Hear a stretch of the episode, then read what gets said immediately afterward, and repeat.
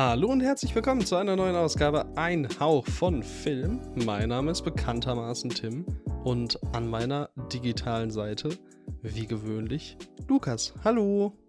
Cheerio, meine lieben Freunde. Cheerio. Ich sag jetzt Cheerio. Ich sag nicht mehr Cheers, ich sag nur noch Cheerio. Nur noch? Ja. Gebrochen. beschlossen. Das ist wichtig. Jetzt hättest du ja Cheerio sagen müssen. Wenn du Ach so, nur Cheerio. noch. Cheerio. Cheerio. Mhm. Okay. Ja, wie Das geht's wird eine dir? sehr langweilige Folge, wenn ich nur noch Cheerio sagen darf. Ja. Ja, Wie- so ist das. Mir geht's gut. Wie geht's dir? Ja, mir geht's auch gut. Jetzt werde ich von meiner. Schwester angerufen. Ich glaube, das muss nicht sein. Das hatte sie schon geklärt. Ich schreibe ihr einfach. Ähm, ja, wir haben Filme gesehen. Wir haben weniger andere Filme gesehen. Ähm, was hat sich so außerhalb von Filmen bei dir getan? Hat sich was getan? Ähm, es könnte ein großer Fehler sein, dass ich das jetzt schon sage, denn eigentlich äh, habe ich mir vorgenommen, sowas nicht mehr zu sagen, aber ich schneide momentan an einem Kurzfilm und das beant äh, also das nimmt mich vollkommen ein und deswegen, ja, ähm, hoffe ich, dass Okay. der dann bald erscheint. Ich warte ja immer noch darauf, dass gewisse Nachdrehs noch angefertigt werden, die äh, vor einiger Zeit eingefordert wurden bezüglich eines Kurzfilms von meiner Seite, der äh, zumindest mal Thema war. Das kann ich äh, sehr gerne machen. Diese Woche. Vielleicht sagen wir bis nächste Woche. Hey, ich habe auch noch nicht weitergemacht, von daher, aber hey, scheinbar erwarten euch zwei Kurzfilmprojekte der Extraklasse. Ähm, ich bin gespannt, darf man bei dir schon äh, wissen, in welche Richtung es genremäßig gehen wird? Es ist Statusbericht. Oi, was? Ja. Ähm, es ist krass, weil wir haben jetzt manche Szenen, also die, die letzten Szenen wurden so vor einer Woche fertig gedreht und Mhm. es war ja wirklich, ähm, es war ja wirklich so, dass wir die ersten Szenen im Sommer 2020 gedreht haben Mhm. und teilweise hat man dann jetzt ähm, Szenensprünge von über zwei Jahren. Ähm, ich finde aber, dass man es gar nicht so krass sieht, aber es ist natürlich, also es ist bei weitem nicht mehr das, was ich mir vorgestellt habe, aber ich hoffe trotzdem, dass ich das alles zu einem ja, Abschluss bringen kann, der euch zufriedenstellt und der auch mich zufriedenstellt. Ähm, ja, von daher mal sehen. Verrückt. Weil, kann man schon was so zur Länge sagen, in etwa? Ja, es wird auf jeden Fall 20 Minuten lang. Okay. Das Was ist doch bei dir so schon ab? mal schön. Ja, nee, eigentlich nicht wirklich viel. Also, ja. Ein paar Weihnachtsfilme gesehen, aber wir haben ja überlegt, irgendwann mal über Weihnachtsfilme zu sprechen. Deswegen, ja, wäre es äh, wahrscheinlich jetzt nicht der Zeitpunkt, um später bei einem Hauch von Filmen über Weihnachtsfilme zu reden. Deswegen haben wir ja für heute auch einen Hauch von Filmen gestrichen. Ähm, damit ihr jetzt schon mal Bescheid wisst. Und äh, ja, eigentlich, eigentlich nicht so sonderlich viel. Okay, an dieser Stelle wurde geschnitten. Ähm, Entschuldigung. Ja, nicht so sonderlich viel passiert. Ähm, ja, ich weiß nicht genau, wo ich geschnitten habe, aber es ist eigentlich im Grunde nichts, nichts wirklich, nichts wirklich passiert. Von daher, ähm, ja, sind wir hier und äh, reden jetzt über ein paar Filme. Wir haben ein paar Neustarts für euch, wenige News und dann ist auch schon vorbei. Deswegen heute wahrscheinlich eine etwas kürzere Folge. Jetzt hast du es natürlich gejinxt. Jetzt habe ich es gejinxt. Mal gucken, wie lange wir über das alles hier reden. Drei Stunden später. Upsala. Okay. Film Nummer 1 ist äh, Medusa, der in wenigen Wochen, also in einer Woche. In einer Woche? Nein, der startet am Donnerstag. jetzt am Donnerstag, am 1. Am ersten meine ich. Oh, das ist ja. verrückt. Dann habe ich ja sogar mich um eine Woche vertan. Ich dachte, wir nehmen noch mal. Ja, eigentlich war er schon für letzte Woche geplant. Aber ein bisschen verpeilt haben wir es. Naja, jedenfalls am 1. Dezember startet Medusa. Und äh, ja, der wurde uns freundlicherweise zur Verfügung gestellt als äh, Sichtungslink. Ähm, und ich werde einfach mal vorlesen, worum es geht. Wir bedanken uns natürlich nochmal vielmals für die Zusendung. Und ähm, ja, es geht um Folgendes. Brasilien in nicht näher definierter Zukunft. Die Säkularisierung ist aufgehoben, das Land wird von der Kirche regiert. Nachts ziehen Mariana und ihre gewaltbereiten Mitstreiterinnen maskiert durch die Stadt. Sie sind auf der Jagd nach Frauen, die gegen Sitte und Moral verstoßen. Ihre Ideologie fußt auf einer Urban Legend, wonach der Sünderin Melissa von einem Engel das Gesicht angezündet wurde. Das reinigende Feuer hat sie zur Heiligen avancieren lassen, die immer noch irgendwo mit deformiertem Gesicht ihr Dasein fristet. Marianas Spurensuche führt sie in eine ihr fremde Welt der menschlichen Nähe, die langsam auch sie zu verändern beginnt. Medusa. Hat relativ wenig mit der Medusa zu tun, die wir aus der griechischen Mytholo Mythologie kennen. Mhm. Ist aber irgendwo trotzdem bis zu einem gewissen Grad äh, davon ja inspiriert oder ja, ja doch davon inspiriert, habe ich äh, auch noch mal dann gelesen. Ähm, ja, aber es ist sehr, sehr wenig. Sie hat keine Schlangenhaare. Unter Wird anderem. gemunkelt. Wird gemunkelt. Wird gemunkelt. Ja. Ich würde einfach mal, ich habe tatsächlich, glaube ich, gar nicht so super viel dazu zu sagen. Aber ich äh, fange einfach mal mit den Punkten an, die ich wirklich gut fand. Das war einerseits ähm, das Schauspiel, dann äh, die Optik und insbesondere auch äh, phasenweise wirklich der Vibe des Films. Das alles sehr, sehr langsam. Dann hat man so ein paar etwas hypnotisch äh, angehauchte Sequenzen, ähm, auch wenn es an hier und da mal an eine Tanzeinlage oder etwas Vergleichbares geht, ähm, fand ich wirklich cool und allgemein finde ich, ist es ein sehr, sehr spannender Film oder interessanter Film. Ähm, ich kann mir sehr gut vorstellen, dass es hier mal wieder so ist, wie auch schon bei Bardo zum Beispiel, dass das Ganze aus Perspektive eines brasilianischen Bürgers, einer brasilianischen Bürgerin nochmal ganz, ganz anders reinhittet, weil ich, weil da halt schon dann viel so ähm, Kultur mit drin steckt. Und von daher, ja, fand ich es phasenweise leider ein bisschen schwer, da so richtig rein connecten zu können. Ja, das ist, das ist, glaube ich, das Problem, was ich mit dem Film habe. Und dann geht halt auch wirklich zwei Stunden sieben. Und wenn man dann nicht so richtig reinkommt mit diesem langsamen Pacing, ähm, hat das am Ende halt dazu geführt, dass ich nicht so ganz perfekt connecten konnte. Ähm, schon so seine Stärken sehe, ihm abgewinnen kann, aber ja, leider hat das für mich ähm, nicht perfekt funktioniert. Das kann ich verstehen. Ähm, bei mir war es, also ich hatte insgesamt ein ähnliches Gefühl. Ich habe mich aber sehr auf den gefreut, eben weil ich vor, ich glaube, zwei oder drei Semestern mussten wir eine Präsentation zur Politik Brasiliens halten Oh, in der okay. Uni. Und äh, deswegen habe ich mich dort ein bisschen mit Brasilien beschäftigt und ich habe mich ähm, zurückerinnern können. Und äh, ein ganz wichtiger, also keine wichtige Figur im Film, aber eine in echt wichtige Persönlichkeit, beziehungsweise auch eine sehr fragwürdige und gefährliche Persönlichkeit ist Jair Bolsonaro. Das ist der frühere Präsident des Landes und äh, der ist nicht nur ein guter Freund von Donald Trump, sondern ist auch in seiner Politik sehr nationalistisch, ähm, taucht immer wieder mit, ja, mit rassistischen, homophoben und frauenfeindlichen Aussagen auf, ähm, glaubt auch beispielsweise nicht an den äh, menschengemachten Klimawandel, also wirklich ein, Mhm. Kein Mensch, dem man unbedingt begegnen möchte. Und deswegen, seit er praktisch im Amt war, ähm, und er ist, wurde jetzt in diesem Jahr knapp abgewählt, ähm, obwohl er die Wahl noch nicht anerkennt. Äh, da gibt es auch noch ein bisschen Stress. Es könnte sein, dass in Brasilien ein Bürgerkrieg kommt. Naja, wir werden sehen. Ähm, auf jeden Fall, Mhm. mit ihm haben so diese demokratiefeindlichen Tendenzen einfach zugenommen. Und darauf spielt ähm, auf jeden Fall Medusa an. Eben weil er auch ein ähm, großer Anhänger ähm, einer, ich glaube, der evangelischen Kirche ist, in irgendeiner extremen Form. Also ich sehe auf jeden Fall die Bezüge. Ich kam trotzdem nicht komplett hinein, eben durch die Handlung, welche für mich einfach zu häufig auf der Stelle treten bleibt. Und das konnte dann auch irgendwie diese wunderschöne Inszenierung einfach nicht ausgleichen. Ich wünschte, ich wäre da ein bisschen besser reingekommen. Für mich ähm, hat es dann mir aber auch persönlich einfach zu wenig in mir ausgelöst. Ich finde es echt schade, weil dieses gesamte Thema darum, diese aktuellen gesellschaftskritischen Themen und ich glaube auch, dass es nicht ganz leicht ist, in Brasilien so einen Film zu veröffentlichen, eben weil äh, Bolsonaro in der Bevölkerung noch eine sehr, sehr starke, ähm, also sehr viele Leute finden ihn leider immer noch äh, unfassbar gut.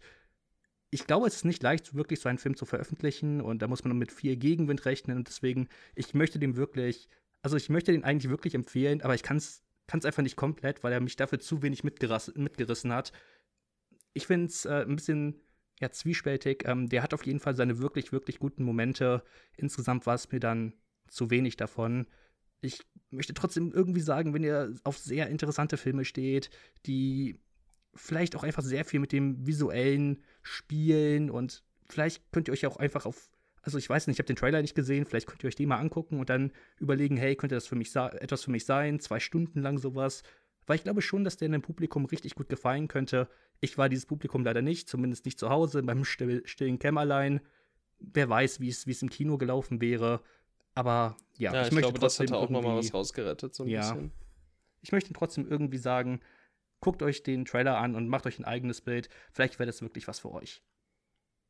Ja, cool. Also, es wäre auch zum Beispiel äh, guter Kollege der Lindy, liebe Grüße, ähm, auch fleißiger Zuhörer dieses Podcasts. Sehr lobenswert auch an der Stelle. Ähm, der hatte mich tatsächlich gefragt, ob wir ihn zusammen im Kino schauen wollen, bevor ich den Film gesehen habe. Und ähm, dann habe ich äh, ja während des Films natürlich auch an ihn, an ihn gedacht und äh, da könnte ich mir zum Beispiel total vorstellen, dass es was für ihn ist, auch wenn der jetzt wahrscheinlich auch nicht so in der brasilianischen Politik drin ist. Aber ich denke, wenn man den dann gerade auch eben noch mal im Kino guckt und auf diese Art von Film sowieso steht, dann ähm, ja, kann man da, glaube ich, gutes, gut, guten Gewissens ähm, reingehen. Ja, kann ich genauso unterschreiben. Schön. Da freue ich mich. Ähm, wollen wir dann zum nächsten Film gehen? Können wir sehr gerne machen. Was ist denn das, Lukas? Das ist der neue Film von Luca Guadagnino, der Regisseur von Filmen wie Call Me By Your Name oder dem neuen Suspiria. Wir reden über Bones and All. Bones and All erzählt die Geschichte der ersten Liebe zwischen Marin, einer jungen Frau, die lernen muss, am Rande der Gesellschaft zu überleben, und dem temperamentvollen Außenseiter Lee. Als die beiden sich kennenlernen, beginnt eine tausend Meilen lange Odyssee durch die Schleichwege, versteckten Durchgänge und Hintertüren im Amerika der Reagan-Ära. Doch trotz aller Bemühungen führen alle Wege Marin und Lee zurück in ihre schockierende Vergangenheit und zu der alles entscheidenden Frage, ob ihre Liebe zueinander ihr Anderssein überwinden kann. Du warst ziemlich, also du hast dich ziemlich auf Bones All gefreut, mhm. oder? Ich war wegen des Trailers halt so krass gehypt und oh mein, also ich finde nach wie vor, es ist einer der besten Trailer, die ich äh, je gesehen habe. Ich finde den, was die Atmosphäre angeht, die Musik, wie wenig der zeigt, obwohl er, wenn man dann den Film schaut, er zeigt ja wahnsinnig viel. Also wahnsinnig viel im Sinne von auch vielen Momenten, die erst spät im Film passieren. Was nicht schlimm ist, weil sie außer, außer Kontext ähm, vollkommen fein sind, so im Trailer. Ähm, also es hat mich jetzt nicht gestört oder so, aber man hat halt viel auch spät noch aus dem Trailer wiedererkannt. Und ich finde es eine ganz große Kunst, das auch irgendwie dann im Trailer unterzubringen, ohne in Spoiler-Terror vorzustoßen. Ähm, das erstmal super. Ich finde halt auch das Lied einfach wahnsinnig gut. Ähm, habe das ja dann auch rauf und runter gehört und mir letztens dann auch die Platte des Albums gekauft. Ähm, ja, die ziemlich staubanfällig ist übrigens. Habe ich dir, glaube ich, schon mal erzählt, oder? Ja. Ja, die ist äh, leider ziemlich staubanfällig. Aber, naja, vielleicht ähm, muss ich auch noch mal mir vernünftigere Reinigungsmittel für LPs zulegen. Jedenfalls, ja, ich war riesig gehypt und ähm, kann schon mal vorweg sagen, so ganz eingehalten wurde das nicht. Oh, ich sehe gerade, David Gordon Green hat mitgespielt. Das ist ja toll. Mensch. Ja. Brad, wer war denn? War Brad einer von den beiden Dudes? Ich habe ich hab nach dem Film den Cast gesehen und ich habe mich bei einigen Leuten gefragt, oh mein Gott, die habe ich wirklich nicht wiedererkannt. Und David Gordon Green habe ich auch nicht wiedererkannt. Aber es kann sein, dass er ein von den, einer Chloe von den beiden Sevigny. war. Ja, da war ich auch ähm, sehr überrascht, als ich das gesehen habe. Damit habe ich auch nicht denn? gerechnet. Ähm, Janelle können es wahrscheinlich eine von den Mutter, Mädels oder? am Anfang. Nee, eine der Mädels am Anfang wahrscheinlich, oder? Ich weiß es nicht. Barbara Kerr, äh, Jessica Harper spielt auch mit. Jessica Harper war ich auch überrascht. Also sie scheinen, oh, sie scheinen familiär Ja. Also die Figur von Jessica Harper und Chloe Sevigny irgendwas zusammen zu haben. Mhm, mhm. Tja, da bin ich jetzt nicht, äh, nicht genug drin, was die Nachnamen angeht. Ich habe mich zu weit aus dem Konzept bringen lassen. Ja, ich, äh, ich war nicht ganz so begeistert, wie ich es mir erhofft habe, aber muss auf jeden Fall sagen, äh, ich finde, das ist ein wahnsinnig guter Film. Also er hat mich von vorne bis hinten zu keiner Sekunde gelangweilt. Ähm, fand ihn auch, was die Atmosphäre angeht, also da ähm, hält der Film auf jeden Fall, was der Trailer verspricht, super, super dicht und äh, packend. Mochte sehr gerne sowohl Taylor Russell als auch Timothy Chalamet. Ähm, finde, die haben auch einfach eine super Chemie und gerade bei Timothy Chalamet fällt mir auf, den, also es ist eigentlich interessant, weil ich finde schon, dass man irgendwie immer in ihm Timothy Chalamet sieht.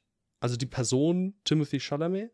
Vielleicht ist das aber auch so ein bisschen, weil es halt jetzt einfach so präsent ist, dass er nicht so in seiner Rolle verschwindet oder dass man ihn sich nicht so zwingend wegdenkt, wie es bei Schauspielern zum Beispiel der Fall ist, die man halt nicht so häufig aktuell sieht. Aber trotzdem finde ich, dass er irgendwo eben doch immer in der Rolle verschwindet. Also ich finde es einfach ein wahnsinnig guter Schauspieler. Das ist, wo ich, worauf ich glaube ich hinaus wollte. Ich weiß nicht, inwiefern du mir da jetzt zustimmen würdest. Ähm, ich kann da Timothy Chalamet überhaupt nicht kritisieren. Das ist gut. ähm, ich fand ihn vor allem fabelhaft. Dann, ja, visuell wirklich toll. Ähm, ja, und ich, ich mochte einfach sehr die, diese Verschmelzung von, ähm, von Horror und Romantik und vor allem die Einbindung des Horrors oder dieses etwas düstereren Aspekts, ohne dass es so wie so ein richtig großes Fass wirkt. So nach dem Motto, guck mal hier, ein Horroraspekt, so mit äh, extrem viel Exposition oder sowas. Sondern, also klar ist Exposition bis zu einem gewissen Grad da, weil es halt auch irgendwo vonnöten ist, aber es ist nicht viel und es wirkt nicht so reingedrückt. Und ja, mir hat das sehr, sehr, sehr, sehr, sehr gut gefallen. Ähm, hat mich nicht ganz so vom Hocker gerissen, wie ich es mir erhofft habe, gerade weil halt der letzte Akt so ein bisschen abfällt, hatte ich das Gefühl.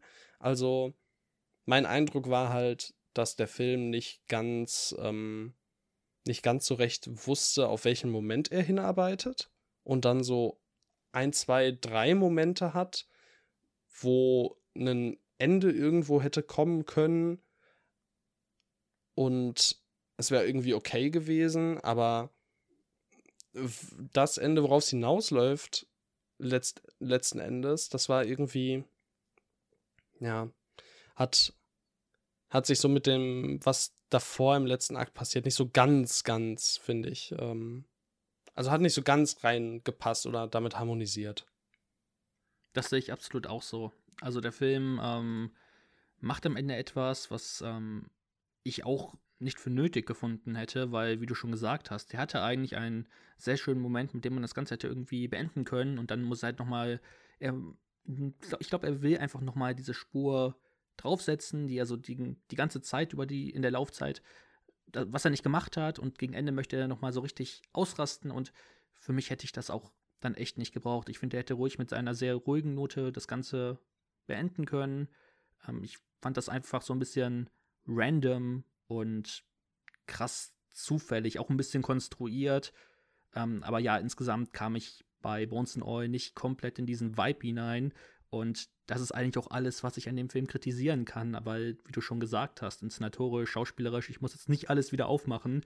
Aber da kann ich dem Film halt nichts vorwerfen. Es war wirklich so, dass ich mir halt einfach gedacht habe, boah, 130 Minuten, so viele Handlungsstränge wirken einfach beiläufig. Und ich glaube, das wirkt halt für einen nicht so beiläufig, wenn man halt so mit den Figuren mitfühlt ähm, und sich einfach, sich einfach an dieser Reise der beiden erfreut, weil ja auch in den Figuren viel passiert. Aber für mich war das einfach dann zu wenig in Sachen, was passiert in der Handlung. Ähm, es war auch, ich habe den Film morgens in der Pressevorführung gesehen, ich war auch müde. Vielleicht war das nochmal so ein, ja, das dann vielleicht so den endgültigen Nagel auf meinen Sargdeckel ge gehauen hat. Aber ich weiß es nicht. Ähm, wie, du, wie, du, schon alles halt gesagt hast. Ähm, der macht sehr, sehr vieles richtig. Am Ende kam ich einfach nicht in dieses Gefühl hinein, was der Film transportieren möchte.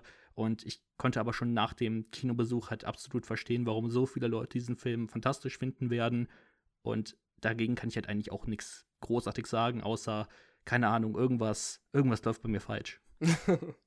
ja, also vielleicht war es wirklich irgendwie bis zu einem gewissen Grad dieses, ja, ihn einfach ein bisschen zu spät, äh, zu früh geschaut zu haben. Ich habe heute Morgen auch Medusa geguckt, so um halb elf, zehn Uhr.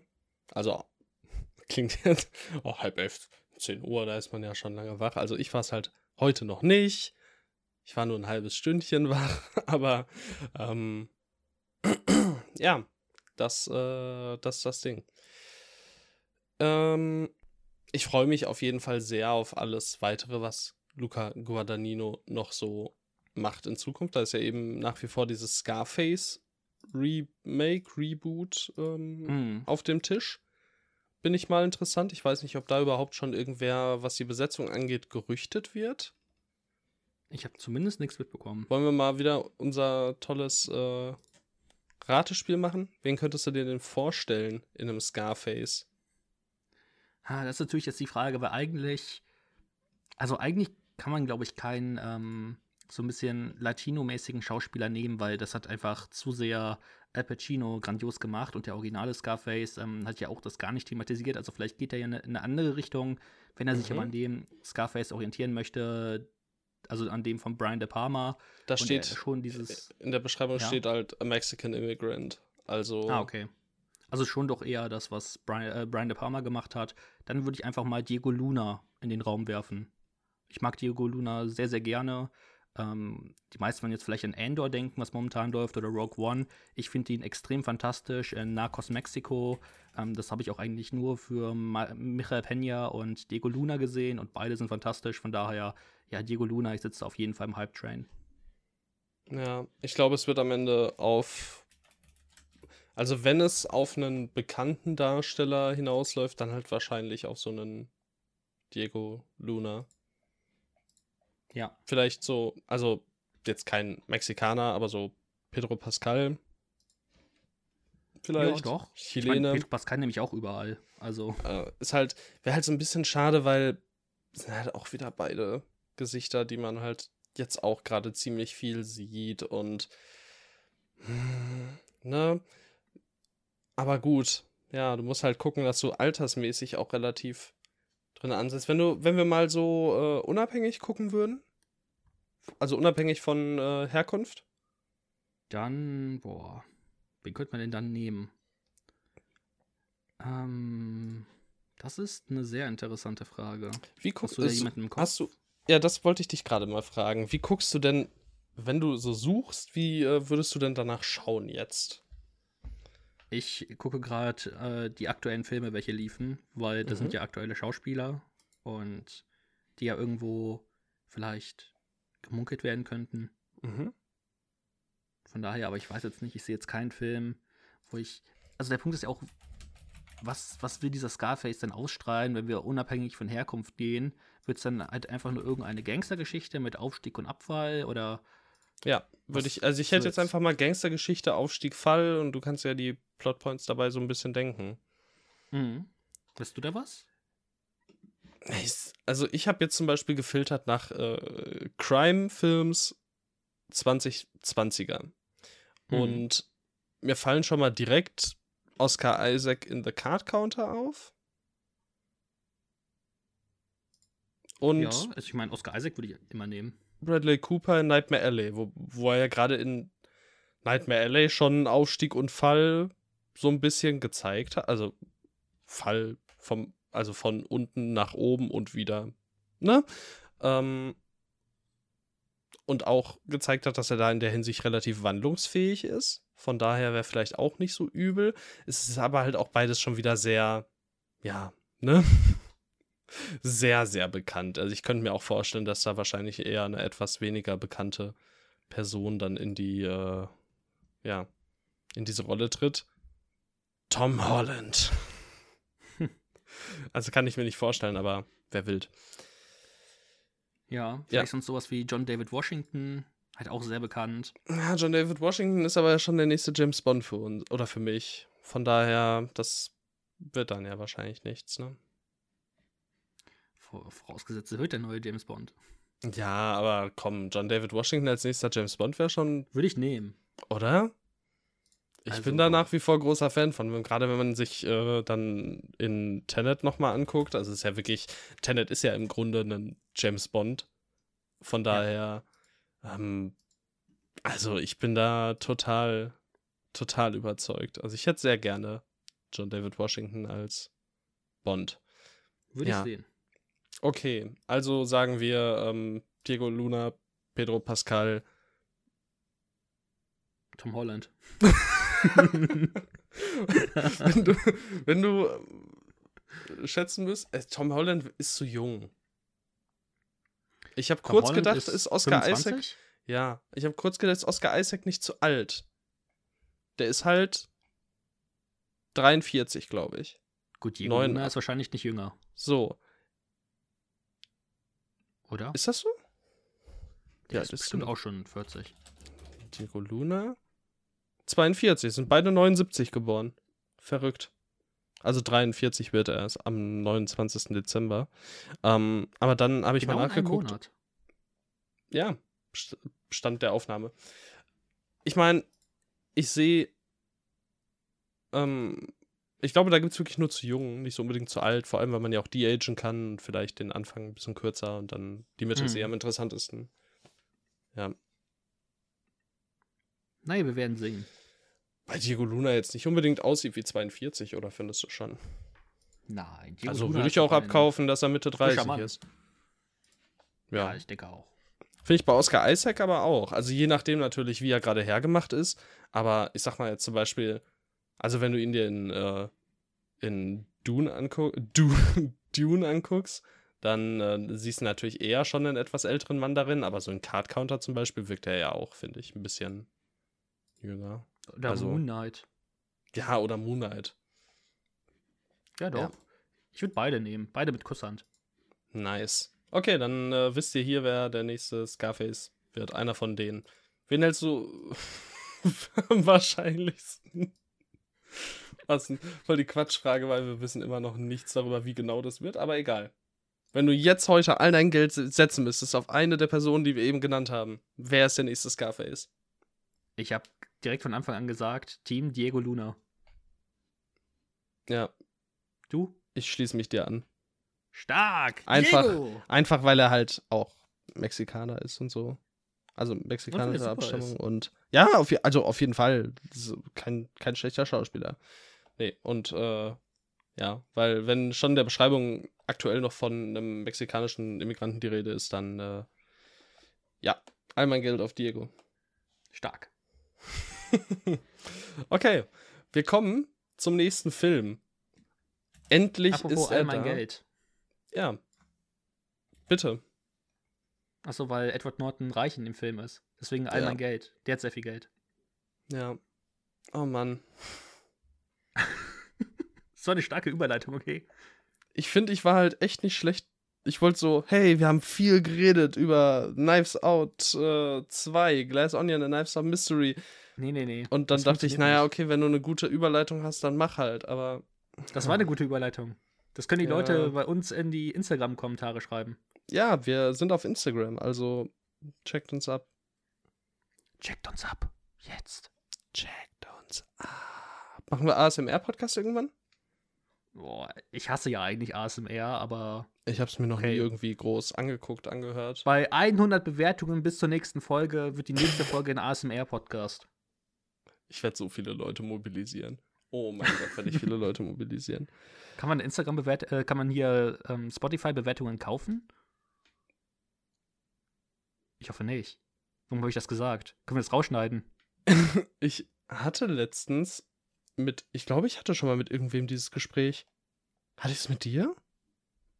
Das klingt nach so einer Sache, die ich wahrscheinlich nicht zum ersten Mal sagen würde. Hey Tim, Hm. lass mal Spotify-Bewertungen kaufen. Hm. Ja, könnte sein. Also nicht bezogen auf diesen Podcast. Aber ja, ich glaube, es war schon mal irgendwo, irgendwo Thema. Naja, Glass Onion, A Knives Out, Mystery. Ähm, ich trage vor. Benoit Blanc darf in der nächsten Murder Mystery von Ryan Johnson erneut einen Fall lösen. In diesem neuen Abenteuer, in diesem neuen Abenteuer befindet sich der unerschrockene Detektiv auf einem Luxusanwesen auf einer griechischen Insel. Aber warum er dort ist und wie er dahin kam, ist das erste von vielen Rätseln. Blanc begegnet schon bald einer Gruppe sehr verschiedenartiger Freundinnen, die sich auf Einladung des Milliardärs Miles Bronn für ihr Jahrestreffen versammeln. Unter den illustren Gästen befindet sich Miles ehemaliger Geschäftspartner Andy Brandt, die derzeitige Gouverneurin von Connecticut Claire DeBella, der Top-Wissenschaftler Lionel Toussaint, Modedesignerin und ehemaliges Model Birdie J und ihre gewissenhafte Assistentin Peg sowie der Influencer Duke Cody und seine Freundin Whiskey. Wie in allen guten Krimis verbirgt jede Figur ihre eigenen Geheimnisse, Lügen und Beweggründe. Als eine Leiche gefunden wird, steht jeder unter Verdacht. Alle, auch du. Freundin wurde gegendert, jeder nicht. Tja, Ansager Netflix. Wenn schon, denn schon, ne? Ganz oder gar nicht. Ja. Ich wäre mir jetzt gar nicht richtig, wie würde man jeder gendern? Jede Str äh, Sternchen R? Schon, ne? Ich denke. Ja. Hätte ich jetzt auch, also weil vorher FreundInnen haben sie ja auch mit Sternchen gegendert. Ist eine Frage für meinen äh, Sprach- und Geschlechtkurs. Hm? Kannst du mal fragen und dann können wir nächste Woche wieder darüber sprechen. Mhm. Es ging zuletzt um ähm, Neopronomen. Oh. Auch ein ziemlich interessantes Thema.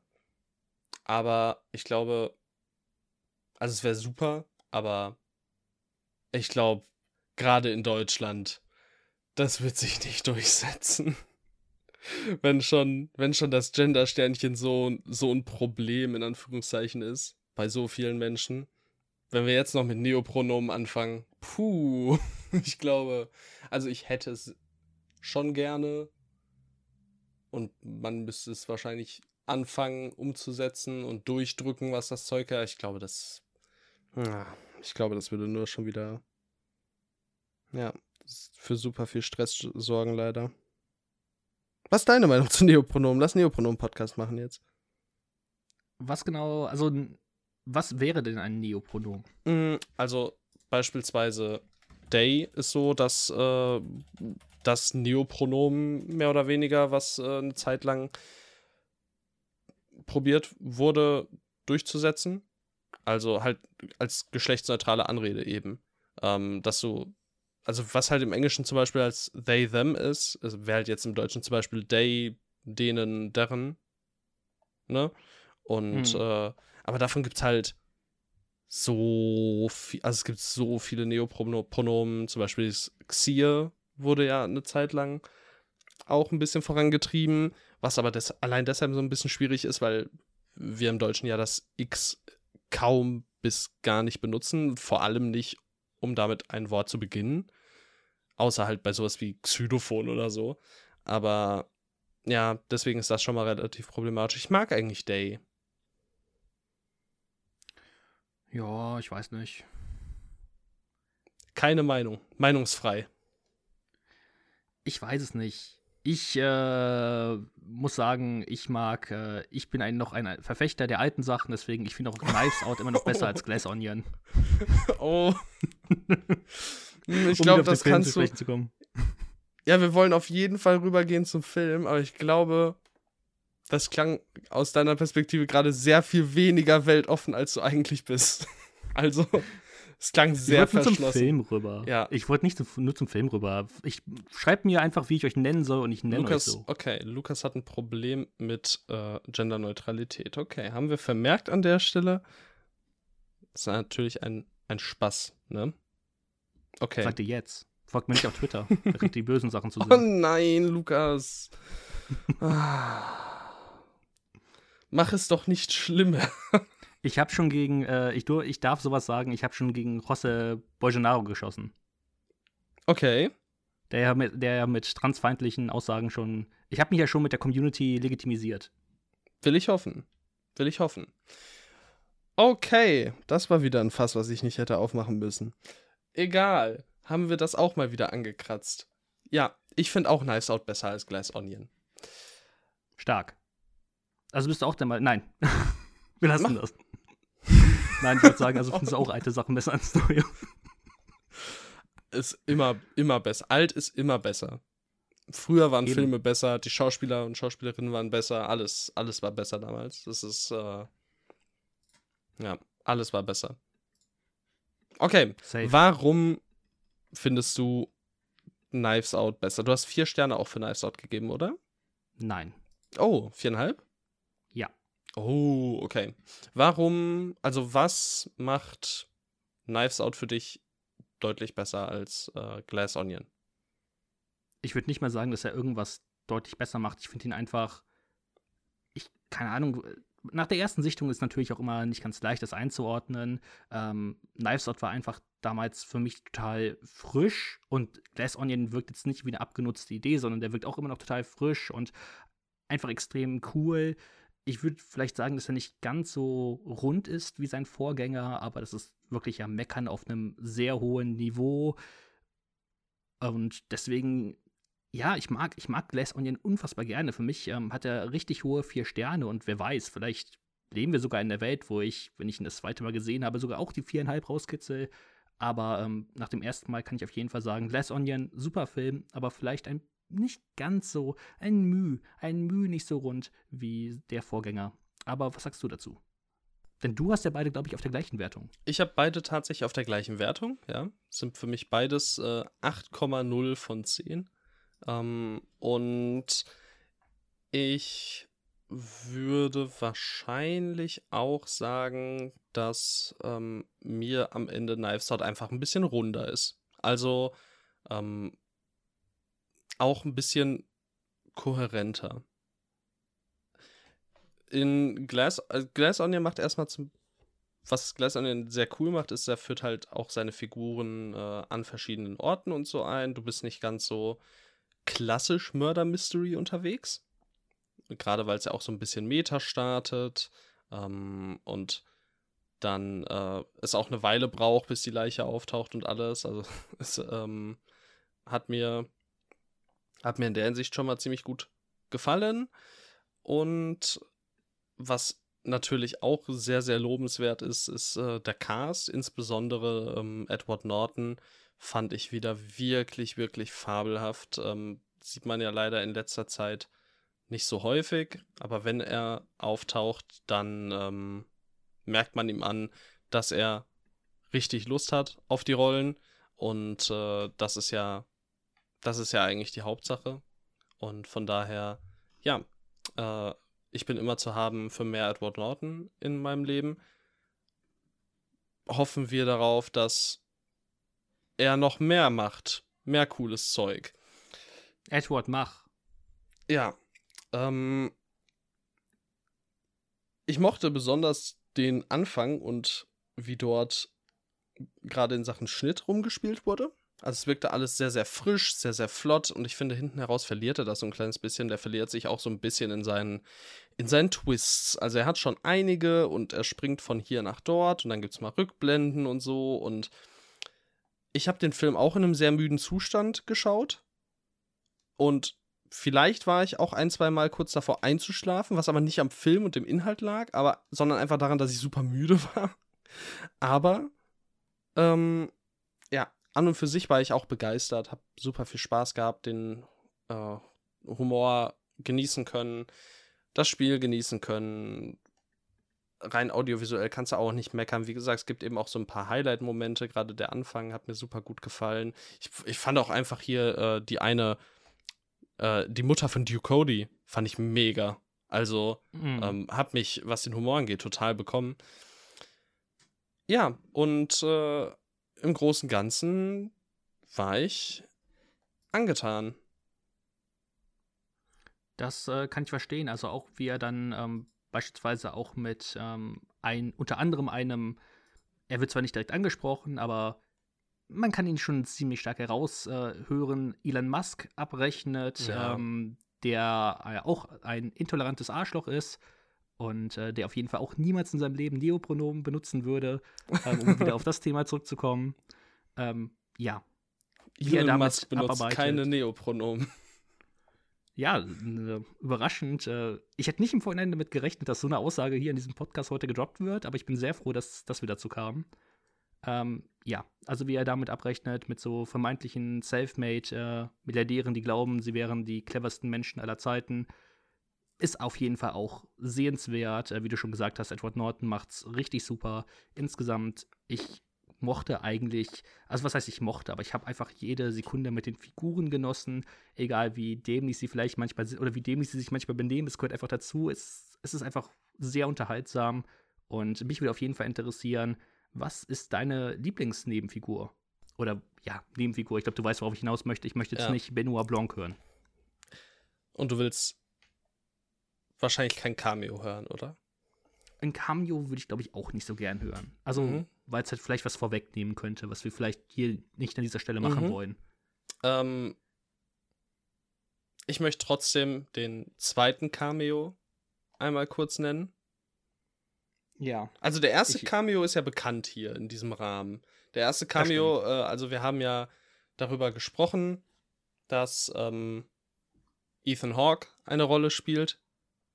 Ähm, und mein Take war ja unter anderem, dass Ethan Hawke die Leiche ist und eigentlich seinen Tod vorgetäuscht hat. Ist nicht passiert. Kann man an der Stelle ähm, vorwegnehmen. Mist! Gespoilert. Verdammt. Ähm, ja, war ich ein bisschen enttäuscht von, von dem Cameo. War mir ein bisschen wenig. War cool, aber. Ich glaube, die Frisur war stark. Wenig. Die war sehr stark, ja. Ich habe auch zweimal hingucken müssen erst, aber sehr, sehr stark. Ähm, aber der zweite Cameo, später, ähm, der Lebensgefährte von Benoit Blanc, ähm, ja, das war auch äh, der, den ich in der letzten Folge eben mitbekommen habe, leider aus Versehen. Oh. Der hätte mich sonst nämlich umgehauen. Er hätte mich, mich wirklich umgehauen. umgehauen. Oh mein Gott, hätte ich mich gefreut, wenn ich das nicht gewusst hätte. Boah. Oh Mann, wie schade. Ja, übertrieben schade, weil ich ihn halt so gerne sehe. Also. Einfach Jeremy Gardner, das war, war so, so krank. Nein. Aber schon so ein bisschen die, die Enttäuschung für mich. Und äh, Kenner wissen. Jedenfalls, also wen ich jetzt damit gespoilert habe, der wird es mir wahrscheinlich nicht übel nehmen. Kuss. Ich glaube, ich glaube, es gibt zwei Namen, die bei vielen Leuten, glaube ich, im Kopf herumschwirren. Ja? Ja. Willst du einfach beide Namen in den Raum einmal werfen? Aber dann wissen sie ja, dass äh, einer von denen richtig ist. Willst du sechs Namen in den Raum werfen?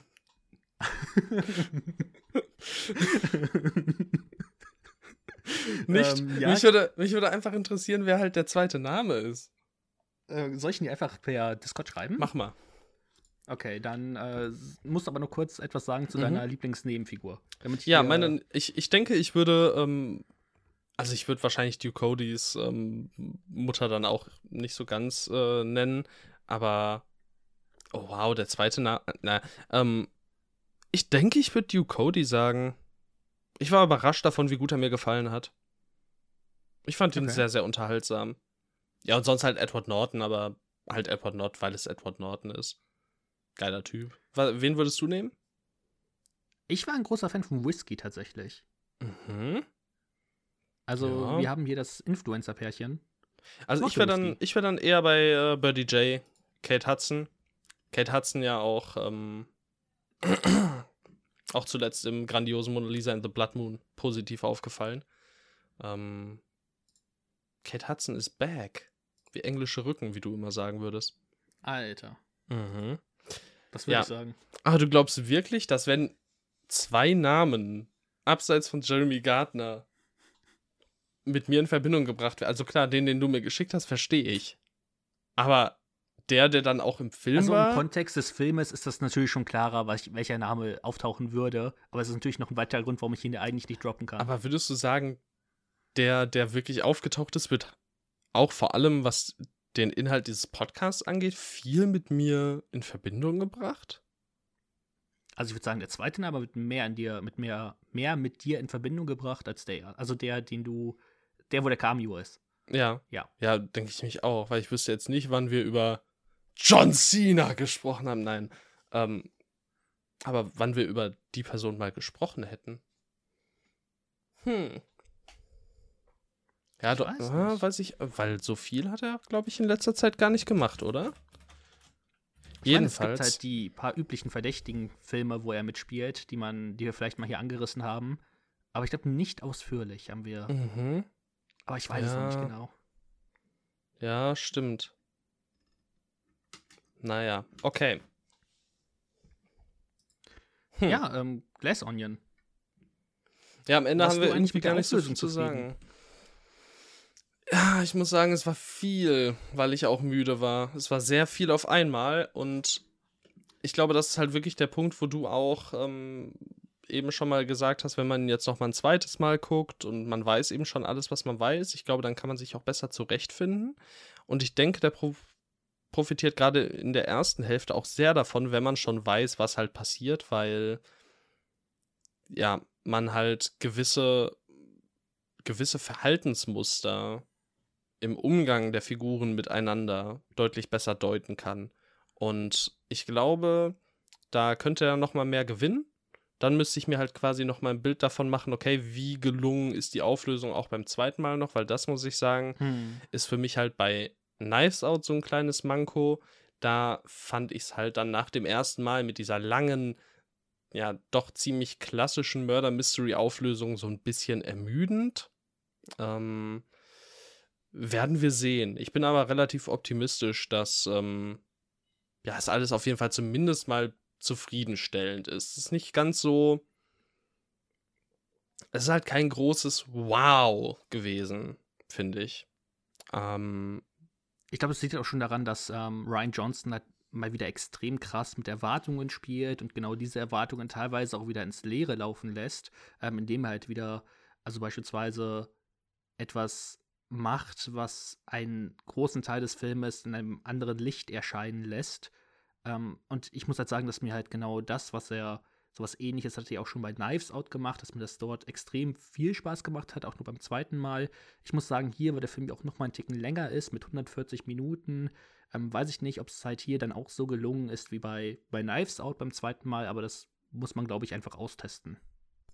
Ja, werden wir sehen, aber ich bin auf jeden Fall nicht abgeneigt, äh, nochmal Glass Onion, A Knives Out Mystery zu sehen.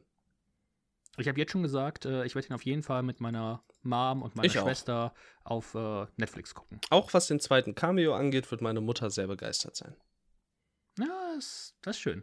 Oder? Okay. Auch. Reden wir von Begeisterung. Reden wir über Strange World. Strange World ist der neue Disney-Film, der neue Disney-Animationsfilm. Nicht von Pixar, sondern wirklich von den Walt Disney Animation Studios. Und ich habe mitbekommen, dieser Film soll wohl anscheinend richtig hart floppen. Kaum einer hat von dem Film mitbekommen. Er muss wohl, glaube ich, irgendwie, keine Ahnung, 320 Millionen Dollar einspielen, um halbwegs, ähm, also um schwarze Zahlen zu schreiben. Momentan hat er 28 Millionen eingespielt. also Oh, was? Ich weiß nicht, Wow. ähm, ob das nur auf Amerika bezogen war oder weltweit, aber beides sieht nicht. Na gut, er wird also- weltweit wahrscheinlich in dem ein oder anderen Land nicht leider nicht laufen. laufen. Ja, leider. Was heißt leider, ne? Ja, leider so, aus Perspektive, aus, aus einer politischen Perspektive, wenn es um, es die wäre schön, Akzeptanz könnte der Film einfach überall laufen. ja, wenn es um die Akzeptanz von Homosexualität geht. Aber nicht leider, weil, oh, schade, dass sie den da jetzt nicht zeigen. so, ne? Also, ja, haben sie dann auch nicht anders verdient. Eigentlich müsste man ihn genau in so welchen Ländern zeigen, damit sie verstehen, dass ihre Einstellungen ja, aber vollkommen so funktioniert das ja nicht. Ja, leider nicht. Es wird ja nicht erlaubt, den da zu zeigen. Das wäre ja. Weiß nicht mal, ob das für einen Großteil des Publikums so ein Problem wäre. Es ist halt einfach, das, das Problem ist ja, dass es von Grund auf äh, nicht gezeigt werden darf, weil es halt einfach verboten ist. Es ist einfach so ein Bullshit. Ja, Egal, lass uns nicht Genau. wir, oh, wir werden heute verstrickt in vielen. Äh, es ist ein Hauch von Politik quasi. Ähm, ja, in vielen verschiedenen Themen. Jedenfalls, ja, Strange World. Ähm, man muss ja dazu sagen, wir haben ja auch über den Trailer gesprochen in diesem Podcast und wir waren nicht begeistert, ne? Ich kann mich ehrlich gesagt nicht mehr daran erinnern, den Trailer gesehen zu haben. Aber Okay. Ja, ich meine, wir haben den geguckt und ich meine auch, äh, wir waren beide nicht begeistert. Ich meine zumindest, ich war nicht begeistert, weil es ja wirklich so stereotypisch Disney-Abenteuer aussah. Und ich Ich hätte den Film nicht gesehen, hätte ich ihn nicht mit meiner, also hätten wir nicht einen Film gebraucht, den ich mit meiner Schwester gucken kann. mhm. Ich hätte, wäre sonst ansonsten nicht in den reingegangen. ja, ich auch nicht. Ich habe ihn halt dann mit meiner Freundin gesehen, aber ja. Ich Ne? glaube, wir haben zum ersten Mal eine Freundin hier im Podcast erwähnt. Yeah, haben wir jetzt. Das erste Mal Das ist direkt. Teil der Lore. Es ist meine Teil der Lore. Ja. Jedenfalls, ähm, ja, ist da passende Filmsuche halt auch immer mal wieder so ein kleines Thema, was vollkommen fein ist. Also muss jetzt kein Hellraiser mit ihr gucken, so. Weiß nicht, warum mir Hellraiser ausgerechnet als erster Film eingefallen ist, aber naja. Ist Jedenfalls, ähm, Strange World haben wir geguckt und ich habe mich äh, dann halt natürlich trotzdem riesig darauf gefreut, meinen ersten Kinofilm mit ihr quasi zu gucken. Und ja, äh, ich war am Ende doch deutlich begeisterter, als ich es vorher äh, für möglich gehalten hätte. Aber worum geht's denn überhaupt in diesem Film, Lukas? Die Mitglieder der Clades, einer legendären Familie von Entdeckern, sind mittlerweile gar nicht mehr so abenteuerlustig, müssen sich aber für eine überlebenswichtige Forschungsmission zusammenraufen. Dabei führt sie ihr Weg in eine völlig neuartige, mysteriöse, aber fantastische Welt. Eine Welt, wie sie noch nie jemand zuvor gesehen hat. Hier begegnen sie nicht nur fremden Lebensformen und allerlei abgefahrenen, witzigen Kreaturen, sondern natürlich auch vielen Gefahren und Herausforderungen. Wie es aber in den meisten Familien so ist, sind sie oft unterschiedlicher Meinung, wie diese zu meistern sind, was ihre Mission immer wieder gefährdet. Schaffen sie es dennoch ans Ziel? Ja, Schaffen sie es? äh, ist eine abgefahrene, mysteriöse, völlig neuartige Reise. Ähm, total. Würde Also, Disney sagen. Ja, Disney sagt viel, wenn der Tag lang ist. Disney, Disney sagt viel. Es ist natürlich inhaltlich als Abenteuerfilm der Stereotyp schlechthin. Aber ich denke, das ist auch gar nicht unbedingt Sinn des Films gewesen, da was Neues zu erzählen. Also alleine, wenn man sich die Schriftart auf dem Poster anguckt, ähm, weiß man ja eigentlich schon so ein bisschen, was man bekommt. Oder? Also eigentlich schon, wenn man sich die ersten fünf oder zehn Minuten des Ja, Films das anguckt. auch. Aber, aber ich meine, wenn wir jetzt noch mal weiter vorne ansetzen, also das, ist ja, das Poster ist ja wirklich dann, also da weiß er dann direkt Bescheid. Allein schon die Schrift von Strange Ja. World, ne? Ja, das meine ich. ähm, aber das ist auch gar nicht schlimm. Aber wenn wir da einmal kurz ansetzen wollen, wir haben natürlich, ähm, ich finde, besonders in der Musik spiegelt sich das wieder. Du hast da ziemlich viele Einflüsse ähm, aus bekannten Abenteuer-Franchises, so ein bisschen ähm, Indiana Jones, so ein bisschen, also ein bisschen sehr viel Star Wars war drin für mich. Also ich habe viel gehört, wo ich mir so dachte, boah, das könnte halt in einem Star Wars-Film laufen. Ähm, vielleicht fährt Disney da jetzt gerade so ein bisschen die Schiene, die auch ähm, ja, Netflix halt, was Color Corrections angeht, fährt, dass man so, so ein bisschen alles direkt in die Schublade stecken kann. Hinten heraus gesehen, dass der Score von ähm, Henry Jackman war, der unter anderem auch die Musik zu Uncharted gemacht hat. Und ähm, auch da konnte man tatsächlich so ein, zwei Mal so Klangabfolgen hören, die ich äh, da so wiedererkannt habe oder meine wiedererkannt gehabt zu haben. Mhm. Was nicht schlimm ist, weil es halt passt und es passt halt in den, in den Kontext eines, in Anführungszeichen, stereotypischen Abenteuerfilms in der Hinsicht. War vollkommen okay für mich, aber ich dachte, ich erwähne es einfach mal, ähm, dass man sich da halt eben nicht auf zu viel besonderen Kram oder so einstellt. Ähm, überrascht war ich dann ein bisschen davon, wie viel ähm, es dann doch über Ängste geht, weil ich immer das Gefühl hatte, das ist halt bei Pixar deutlich präsenter als bei den Disney-Animationsfilmen, aber gerade was hier so die Vater-Kind-Beziehung angeht und ähm, so Angst vor der Frage danach, nach wem kommt mein Kind jetzt, nach mir oder meinem Vater wiederum. Und wenn da halt eben auch so ein schwieriges Verhältnis quasi da war, ne, fand ich äh, tatsächlich ziemlich, ja, ziemlich stark. Ist halt die Frage, ob Kinder das so aufnehmen. Das äh, sei mal so dahingestellt. Und dann muss man, glaube ich, trotzdem Diversity noch mal bis zu einem gewissen Grad aufmachen. Weil ich, also ich fand es super, dass so viel untergebracht wurde. Ja, jetzt kommt der intolerante Tim raus. Ach, das ist so ein Bullshit, das weißt du selber. Ich finde es nur immer so ein bisschen schade, wenn es ähm, so ein bisschen sich nach Checkliste anfühlt. Und hier hatte ich halt so ein bisschen das Gefühl, dass es Check Checkliste ist. Nicht von der Art, wie sie damit umgehen, aber einfach wie gefühlt alles auf einem Haufen, ja, direkt eingeführt wird. Also es ist wirklich in einem, innerhalb von zehn Minuten hat man so alle Diversity-Haken quasi gesetzt und äh, dann wird vieles davon nicht, äh, nicht mehr weiter ja, thematisiert. Was eigentlich das, ja auch bis, ja? Ähm, nee, sag ruhig deinen Satz noch zu Ende. Ja, also ich wollte halt noch sagen, was ja auch, es ist zum Beispiel gut, hier ist es jetzt so, dass der Hund, ich habe jetzt seinen Namen vergessen, wie hieß nicht Hunter? Ich weiß es ehrlich gesagt nicht mehr genau. Ich glaube, im Deutschen Hunter, wenn ich mich nicht irre. Jedenfalls ähm, hat jetzt hier zum Beispiel nur drei Beine und äh, also es wird auch überhaupt nicht erwähnt, glaube ich. Aber also, und das ist ja auch gut, dass daraus kein großes Fass gemacht wird, dass damit eben in einer sehr, sehr gesunden, guten, nicht so wirklich catchy Art und Weise umgegangen wird, aber dass halt alle diese Dinge so konzentriert ähm, reingedrückt werden, das, das fand ich irgendwie so ein bisschen schade. Ich hoffe, man versteht, was ich meine. Ja, ich glaube, man versteht, was du meinst. Und ähm, was ich auf jeden Fall noch zu dieser ganzen Diversitätssache sagen möchte, ist, dass ich es, ich fand es am Anfang richtig cool, dass sie das, dass sie so viele Themen da aufmachen, mhm. beispielsweise halt auch ein großes Thema um Homosexualität machen. Und ich habe mich, ich habe mich richtig gefreut, so diese erste Szene, ähm, wo ähm, unser Protagonist so total schüchtern ist, als sein Crush dort vom, vom Wagen steigt. Ich habe mich so für diese Figuren gefreut, mhm. äh, weil ich mir, weil ich mir einfach gedacht habe, oh mein Gott, geil, sie, also Disney traut sich das wirklich so richtig zu einem Hauptmotiv im Film zu machen.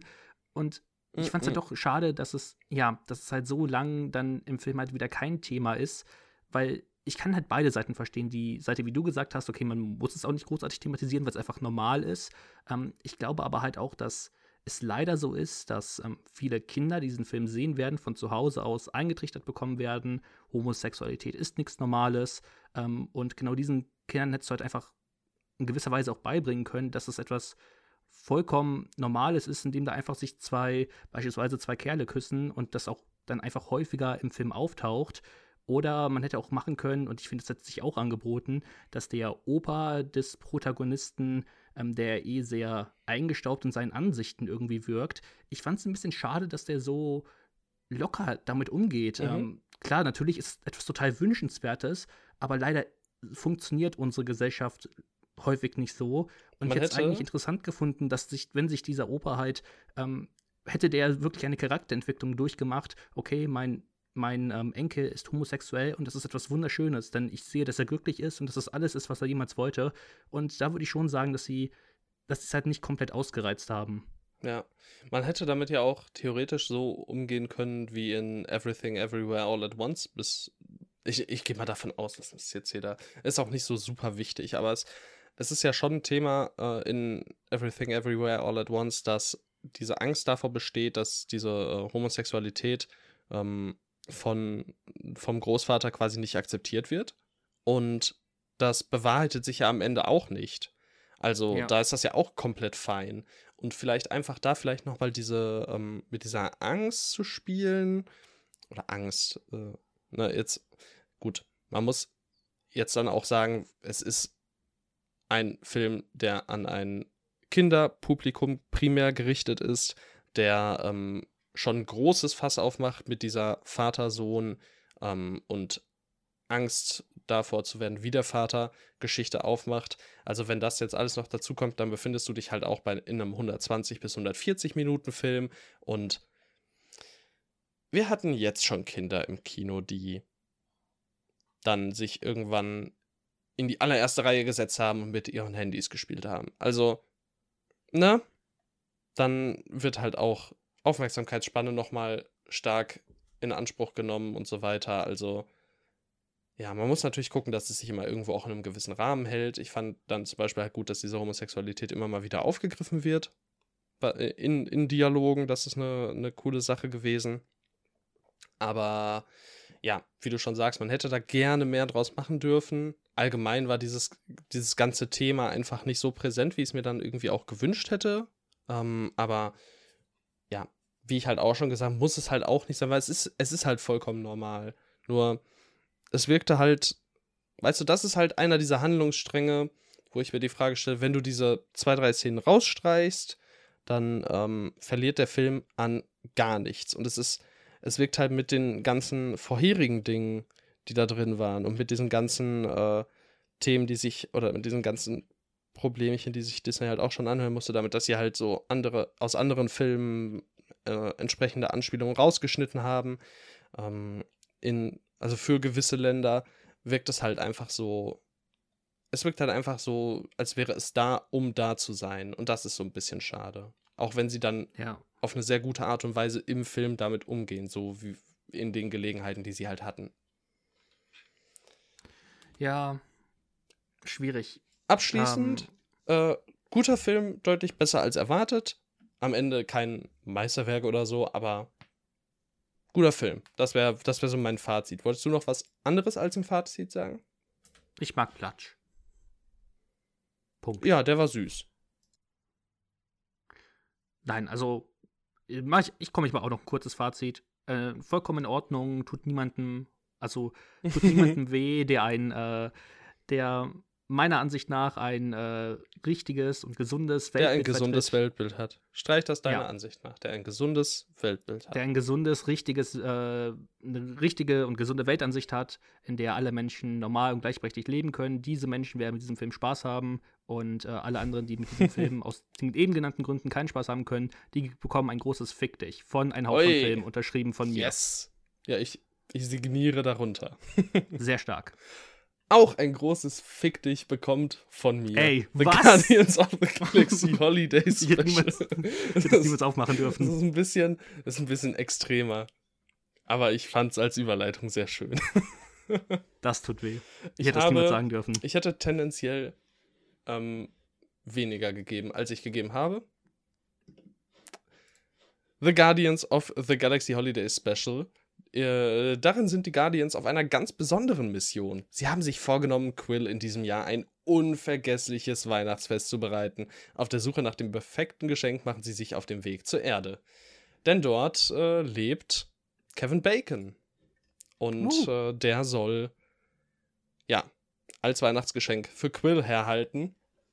Ich bin, ich glaube, es wurde in diesem Podcast schon ein, zwei Mal thematisiert kein wirklicher Fan von den Guardians of the Galaxy Filmen. Irgendwie geben die mir einfach nicht so wirklich was. Und so war es auch hier. Für mich waren das wirklich 45 Minuten Irrelevanz. Komplette Irrelevanz. Ich fand, ich fand nichts an diesem Film lustig. Ich fand, also die Figuren geben mir einfach nicht wirklich was. Es gab Momente, in denen mir Dave Bautista ganz gut gefallen hat äh, weil seine Art halt einfach mega cool ist, diese, diese Rolle zu spielen oder also diese Rolle einfach cool ist. Ähm, Dave Bautista allgemein auch äh, in dieser Folge Daumen hoch an ihn. Ähm, ja, ich weiß nicht. Das war alles. Ich fand's nicht gut. Ich fand's trashig. Ja, ähm, ich würde dir in gewisser Weise zustimmen und das habe ich ja dir sogar schon geschrieben, als ich den Film gesehen habe oder dieses Holiday Special ich finde, der Film hat Momente, die ich liebe und es gibt Momente, die ich hasse. Und ich mhm. würde es einfach mal so plakativ zusammenfassen als alles, was auf der Erde passiert, finde ich übertrieben kacke. Unlustig, mhm. einfach nur nervig und am liebsten hätte ich das gar nicht gesehen. Aber alles, was dann im Weltraum passiert, beziehungsweise auch nicht alles, muss ich an sich auch noch eingrenzen. Das ist ja auch gar nicht so viel. Eben. Ähm, aber diese Momente, die da dann kommen und die es wirklich schaffen, also ich glaube halt einfach den Guardians, dass sie eine Familie sind. Und genau deswegen haben da manche Momente bei mir tatsächlich emotional funktioniert. weil es einfach so schön familiär wirkt und wir hatten das ja auch schon bei Tokyo Godfathers, Familie muss nicht durch biologisches ähm, oder durch, durch Gene bestimmt mhm. werden, sondern einfach durch Menschen, die, die man einfach liebt, die, mit denen du dich ähm, gerne beschäftigst, mit denen du gerne Zeit unternimmst. Und deswegen finde ich auch diese Idee, die Mantis und ähm, Drax haben, total schön, dass sie, ähm, äh, dass sie hier nicht Chris Pratt, sondern Peter Quill etwas Gutes tun möchten. Ähm, weil sie einfach wissen, okay, nach der ganzen Gamora-Sache geht es ihm nicht so gut. Diese Grundidee finde ich total süß und charmant und auch wie es dann am Ende umgesetzt wird, hat es dann doch seine, seine starken Eindrücke bei mir hinterlassen. Aber halt alles, was auf der Erde passiert, alles, mhm. wo sie auch meinen, etwas Meta werden zu müssen, das war für mich einfach too much und hat für mich auch nicht komplett einfach zu dem gepasst, was für mich die, die Guardians ausstrahlen. Für mich passen, also für mich passiert halt das, was die Guardians ausstrahlen, genau dann, wenn, wenn diese kleinen Momente in den Vordergrund rücken, für die sich sonst viel zu selten, viel zu selten Zeit genommen wird in Filmen vom MCU. Das schafft mich James Gunn immer. Und deswegen, ja, das alles auf der Erde fand ich dann leider nicht so doll. Ich fand diesen Film durchgehend äh, öde. So. Durch? Word. Okay. Kommen wir zu ein Hauch von News. Und es ist tatsächlich nur ein Hauch, denn ähm, wir haben drei News insgesamt. Paul Thomas Anderson wird Anfang Juli äh, ne, wird im Juli 2023 einen neuen Film ja, anfangen ähm, zu drehen. Was wird es sein? Wir haben keine Ahnung. Wir haben keine Ahnung. Es gibt keinerlei News. Ähm, äh, äh, Pitch ihm jetzt ein Film. Ernstes Drama. Was? Ernstes Drama. Wir hatten zuletzt Licorice Pizza. Mach. Hast du noch, hast du noch irgendwie ein Thema? Ähm.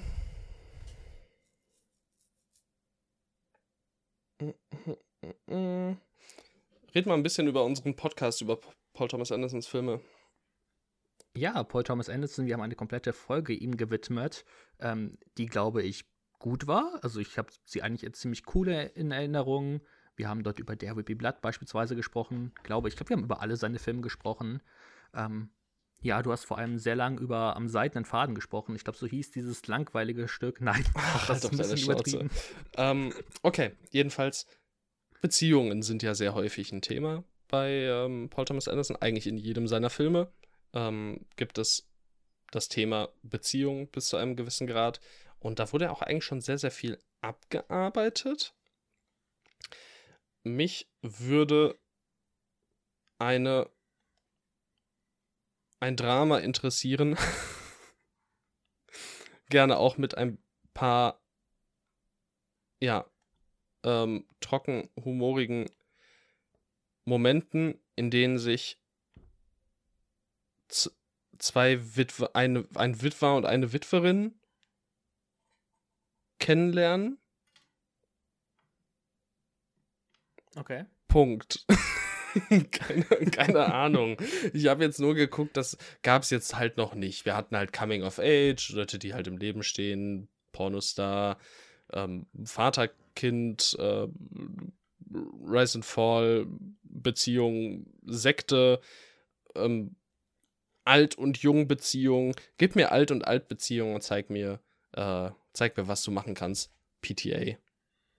PTA's Vortex. Mhm. Ja. Nur wahrscheinlich weniger pessimistisch. Ja. Weißt du nicht. Weiß weißt ich nicht. nicht, weiß ich nicht, nö. Aber werden wir sehen. okay. Klingt okay. Ja, mal gucken. Und Dread 2 wird kommen und mit Carl Urban back in development. Also. Richtig. Carl Urban ist. Der von The Boys oder der von Star Trek. Ah, okay.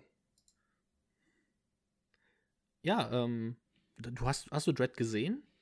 Nee. Ähm, ich habe Dread Ich weiß nicht, was gesehen. das ist.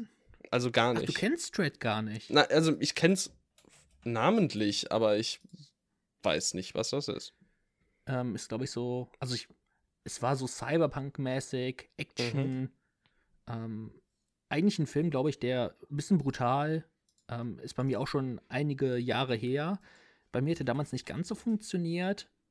ich fand schade, weil der kommt halt wirklich bei vielen Leuten sehr, sehr gut weg. Ich glaube, ich muss dem irgendwann auch nochmal eine zweite Chance geben. Okay. Ähm, dauert mit 95 Minuten auch wirklich, ähm, also eine sehr kurze Laufzeit. Karl Urban ist fantastisch, von daher ähm, hätte ich auf jeden Fall Lust und ich habe auch eigentlich Lust auf Dread 2, weil ein brutaler Sci-Fi-Film mit guter Action, kurzweilig, das nimmt man, denke ich, erstmal. Und wie schon gesagt, es gibt wirklich viele Fans, die sich, glaube ich, richtig ähm, darauf Ja. freuen, auf den zweiten Teil. Von daher, ähm, glaube ich, ist das eine News, die man auf jeden Fall mal erwähnen kann. Und ich bin mal gespannt. Also ich denke mal, da ist auf jeden Fall Interesse bei mir. Alles klar. Wunderbar.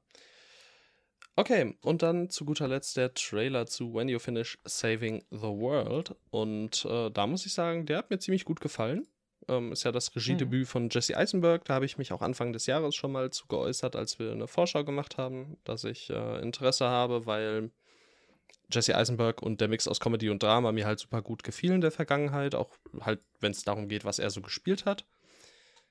Und äh, ja, auch in diesem Trailer musste ich ein, zwei Mal schmunzeln, einmal lachen und äh, bin mal gespannt. Julian Moore sieht auch sehr, sehr gut aus und ähm, ja, ich äh, freue mich drauf. Ja, kann ich mich nur anschließen. Könnte bestimmt ganz cool werden. Ist halt ein A24, Trailer zu einem Drama. A24 auch. A24 natürlich. Muss mal Ja. gucken, vom selben Studio, das ähm, bisher nichts gemacht hat, aber auch Poor Things von Yorgos Lantimos produziert. Ja, das ist doch erstmal ein gutes Zeichen. oder? Dann Ja, äh, safe. freuen wir uns auf jeden Fall mal darauf. Auch äh, produziert dieses Studio eine Komödie von Ui. Julio Torres, sagt mir nichts, salvadorianischer Comedian, mit Tilda Swinton in der Hauptrolle, aber auch mit einem Jizzer, zum, äh, mit einem RZA beispielsweise mit dabei, der ähm, viel auch mit Jim Jarmusch gemacht hat, ähm, äh, den man äh, vor allem ähm, kennt äh, als Rapper RZA halt. Ne? Also Wu- Wu-Tang Clan. Ja. Ja. Ah, ja, okay. Okay. Das, Ja, das war äh, ein Hauch von News. Willkommen zu einem Hauch von Ende. Und äh, ja, wir müssen ganz schnell zum Ende kommen, bevor wir jetzt uns zu, in, mit dem nächsten politischen Konflikt hier irgendwie ein Fass Mhm. aufmachen. genau. Es war sehr politisch. Und Ich weißt du, was das Schlimme uns- war? Ja. Ich habe schon, also am Sonntag kam bei mir auf dem Kanal eine, Podca äh, eine ähm, Filmeinkauffolge und da habe ich ähm, eine Girlbox Home Alone, den wir sogar zusammen gekauft haben, ähm, als du bei mir hier in Köln Ja. warst. Und der spielt ja auch im Iran. Und da habe ich mich so ganz tief in diese Iran-Sache ähm, Verplappert. Verloren. Oh Mann, oh Mann. Ja, also halt auch eine total wichtige Sache, aber vielleicht ein, also ich muss dann auch erstmal wieder aus, daraus, da rauskommen, weil es ja wirklich eine Sache ist. Ja, und dann kommen wir zum nächsten Film, nach dieser, nach einem fünfminütigen Monolog über Iran und wie das Regime dort großes, großen Mist baut. Mhm. Und ich will jetzt nicht hier damit auch anfangen, Ja. aber ich habe sehr viel über Politik gesprochen und Hilfe, Oh warum hat sich das hier so fortgesetzt? ja. Crazy. Das müssten wir eigentlich in den Titel einbauen. Irgendwie. Ja, ich habe schon, ich habe schon überlegt, irgendwas mit der Elon Musk-Sache und den Neopronomen zu benutzen, aber wir gucken mal. Vielleicht fällt uns ja bis morgen noch was Witziges ein. Ja, Mal sehen. wir werden sehen. Okay, bevor wir, bevor wir jetzt noch weiter über irgendwelche Politik sprechen, bedanken wir uns für eure Aufmerksamkeit und ähm, ja, wünschen eine angenehme Woche. Äh, hoffen, dass wir uns nächste Woche wieder hören. Bis dann. Ciao. Seid keine intoleranten Arschlöcher. Ciao.